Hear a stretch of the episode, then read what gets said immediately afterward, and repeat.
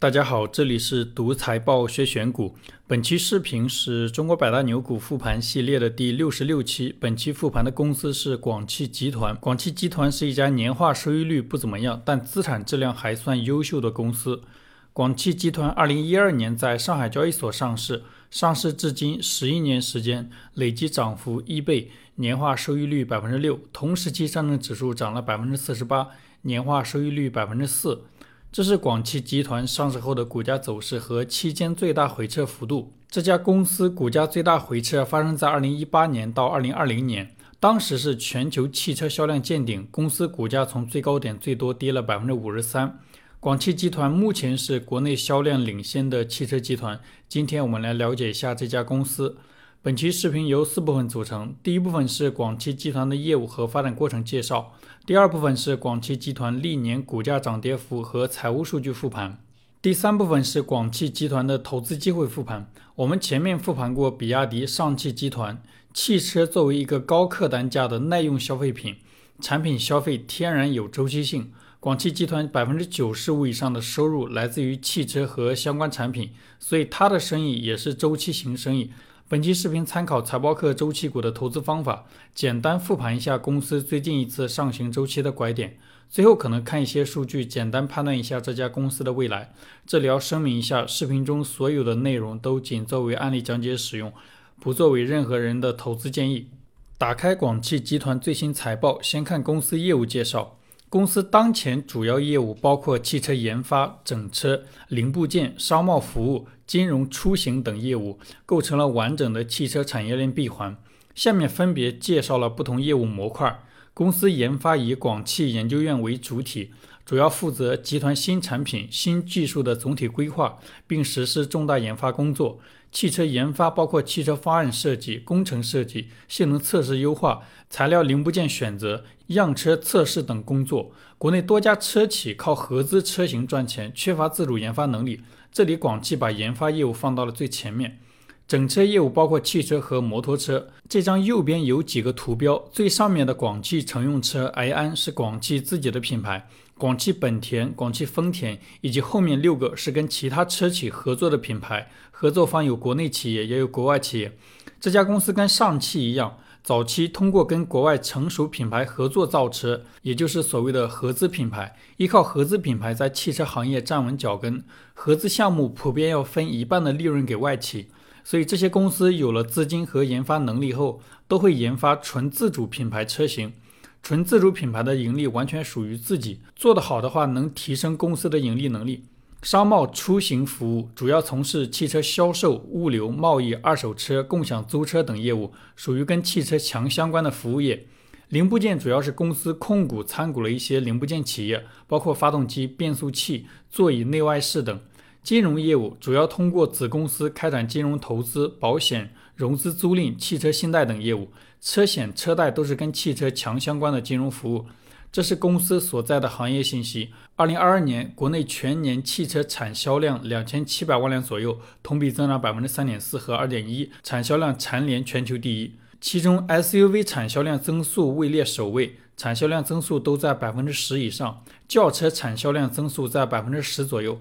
MPV 产销量同比下降百分之十左右。这张图是国内乘用车各车型市场份额分布，SUV 和轿车贡献了百分之九十以上的市场份额。二零二二年国内乘用车销量中，中国品牌占比接近百分之五十，国外品牌除了法系车略微增长，德系、日系、美系、韩系车份额都在下降。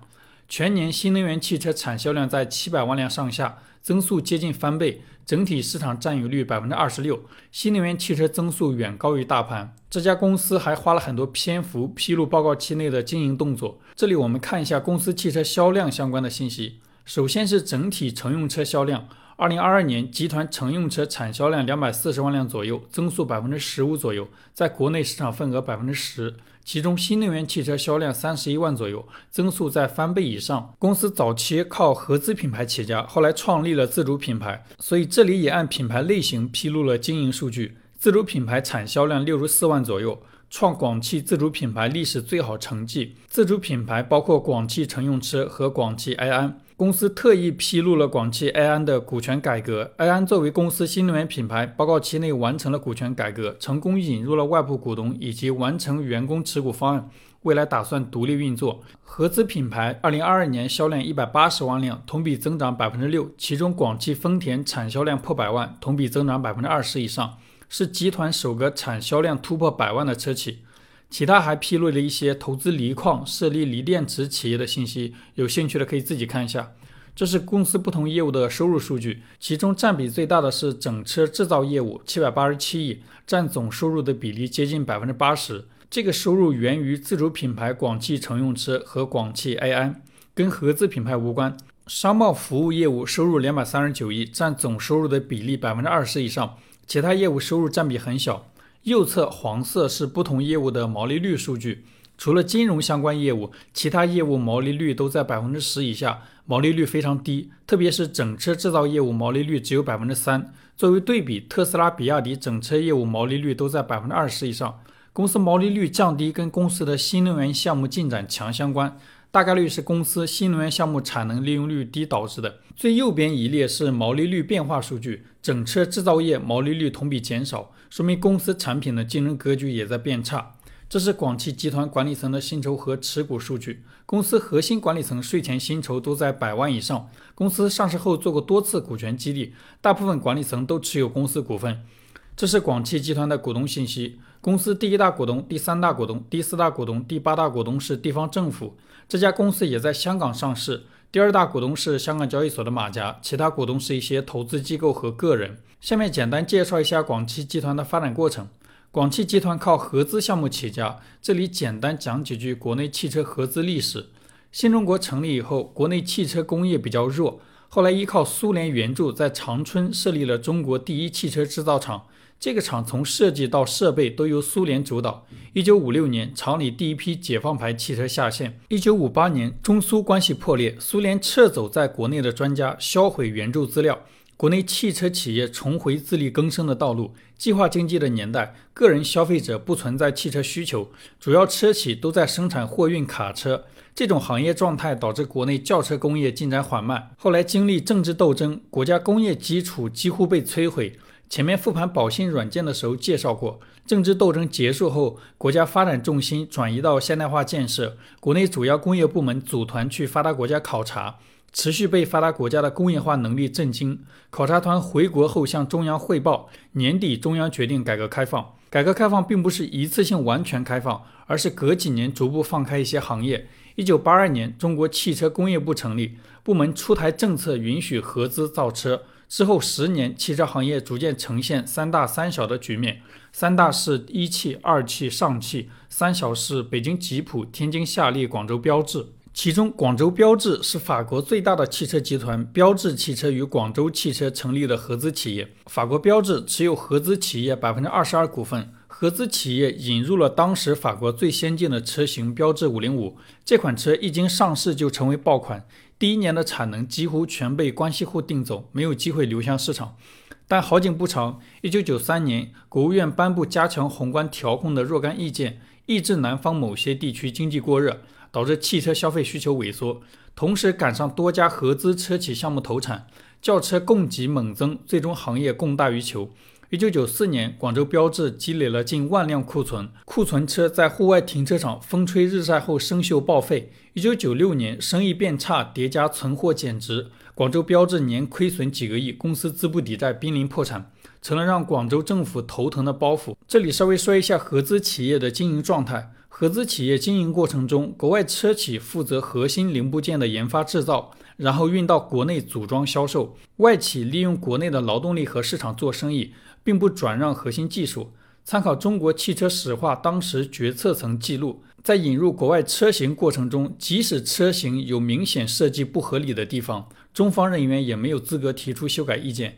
一旦中方人员提出意见，就会被外企扣上侵犯知识产权的帽子。所以，虽然合资企业赚走了行业大部分利润，但合资项目中的中方研发能力跟利润并不匹配。国内自主品牌销量榜大部分年份被走自主研发的奇瑞、吉利、比亚迪霸榜。广州汽车没有学到研发能力，又想改善合资企业经营状态，只能跟法国标致商量引入最新车型。但法国标致看到项目亏损，就没有兴趣再做投入，一直拖着不做决策。广汽最终决定找个新的合作伙伴。虽然广州标致亏损严重，但多家国际知名车企依然主动寻求合作，像奔驰、宝马、现代、本田都在广汽备选名单之中。之所以出现这种现象，跟当时的行业政策有关。当时造车是一个被严格管制的生意，政府不批新的造车资质，国外车企想进入中国，只能找国内企业合作，导致再差的国内企业都有门票价值。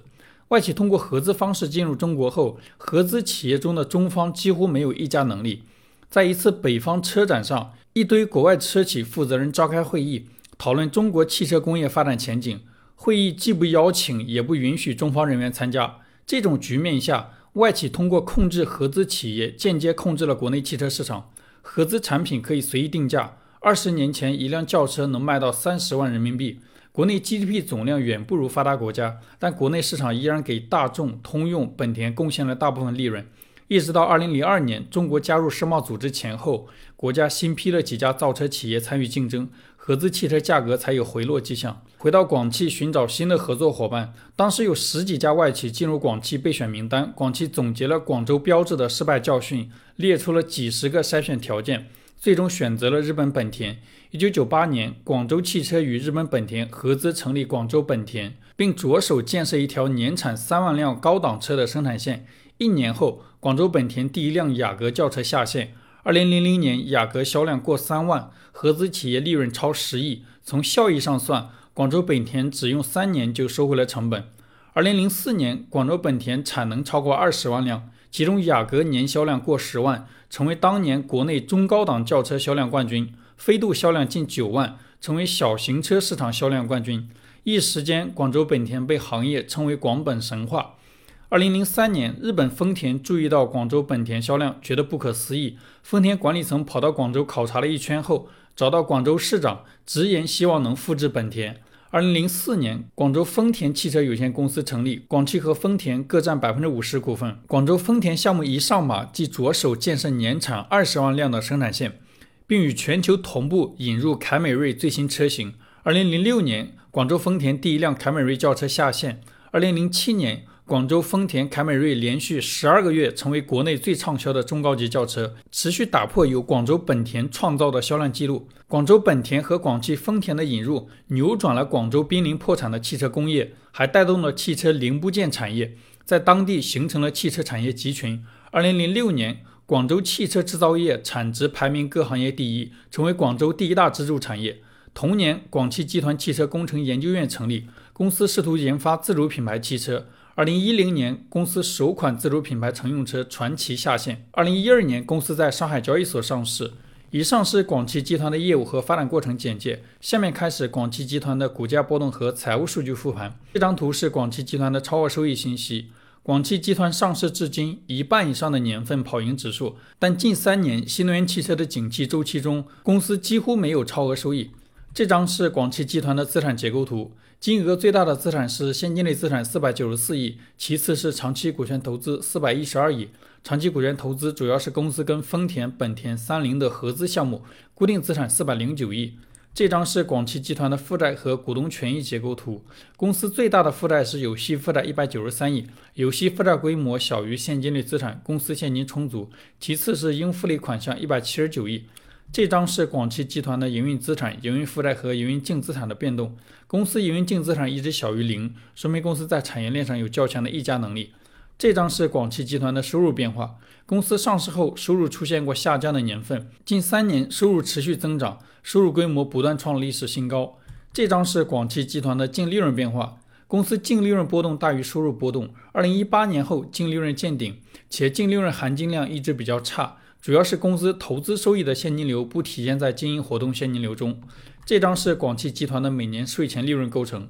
公司税前利润以投资收益为主，主要是公司与丰田、本田、三菱的合资项目利润。二零一九年开始，红色的主营业务利润持续小于零，这块利润主要记录公司自主品牌利润，说明公司自主品牌汽车生意盈利能力较差，主要是公司新能源汽车项目影响。这张是广汽集团的毛利、净利润和各项费用占收入的比例变化。公司毛利率波动非常大，二零一九年开始，毛利率一直维持在个位数。由于公司大部分利润来源于投资收益，导致某些年份净利润率高于毛利率。下面是现金流量表，公司金额比较大的现金流主要是主营业务收到的现金、生意扩张支出的现金、投资活动产生的现金和股权融资筹集的现金。公司主营业务收到的现金趋势与主营业务利润趋势一致，二零一九年开始一直小于零。生意扩张支出的现金一直比较稳定，且小于主营业务和投资收益收到的现金。公司有一定造血能力。受新能源汽车项目影响，近两年公司一直有通过股权融资筹集资金。这张是广汽集团的自由现金流变化。由于公司大部分利润和现金源于投资收益，这张图已经没有参考价值，可以忽略不看。